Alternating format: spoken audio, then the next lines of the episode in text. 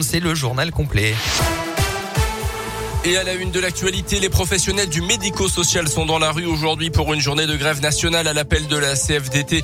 Parmi les revendications, l'extension de la prime du Ségur de la santé de 183 euros à l'ensemble des employés du secteur et plus particulièrement à ceux qui travaillent dans les associations dans le domaine du handicap et de la protection de l'enfance. Euh, par exemple, les personnels soignants de la fonction publique hospitalière et des EHPAD sont concernés pour l'instant par cette prime, mais pas les moniteurs éducateurs ou les éducateurs spécialisés. Marie-Laure Jette-Brevet, secrétaire départementale CFDT Santé Sociaux dans la région.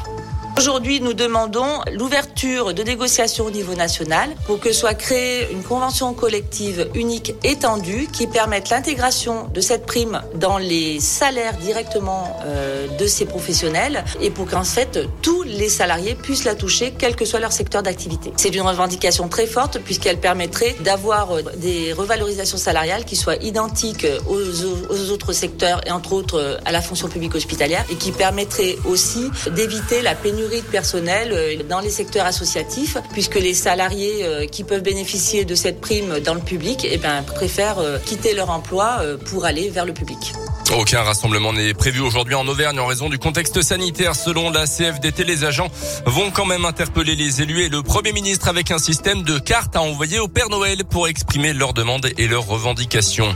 Il devait être jugé hier en comparution immédiate à Clermont après un vol avec arme mercredi soir à Montferrand. Deux hommes, l'un soupçonné d'être l'auteur principal, l'autre son complice, seront finalement jugés euh, le 23 décembre. Le rapport d'enquête sociale obligatoire concernant l'un des suspects âgés de 18 ans manquait en effet au dossier d'après la montagne. Euh, poursuivi pour extorsion avec arme, il a été maintenu en détention. Son complice présumé uniquement poursuivi pour recel a quant à lui été laissé libre. Dans l'actu également, après sa visite très mouvementée à Marseille il y a quelques jours, le polémiste d'extrême droite Éric Zemmour devrait annoncer officiellement sa candidature à la présidentielle aujourd'hui. Ce sera à midi dans une vidéo. Il sera ensuite l'invité ce soir du journal de 20h sur TF1. À noter que ce tient ce soir le dernier débat entre les cinq candidats à l'investiture chez les Républicains, candidat qui sera officiellement désigné euh, le week-end prochain.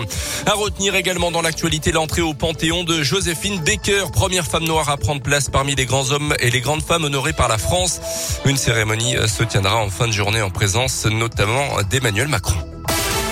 L'ASM va-t-elle perdre à Charnière Lopez part à la fin de la saison? On savait que Camille Lopez avait demandé un bon de sortie, mais selon plusieurs médias, Morgan part à 33 ans pour également quitter le club après 13 ans en Auvergne.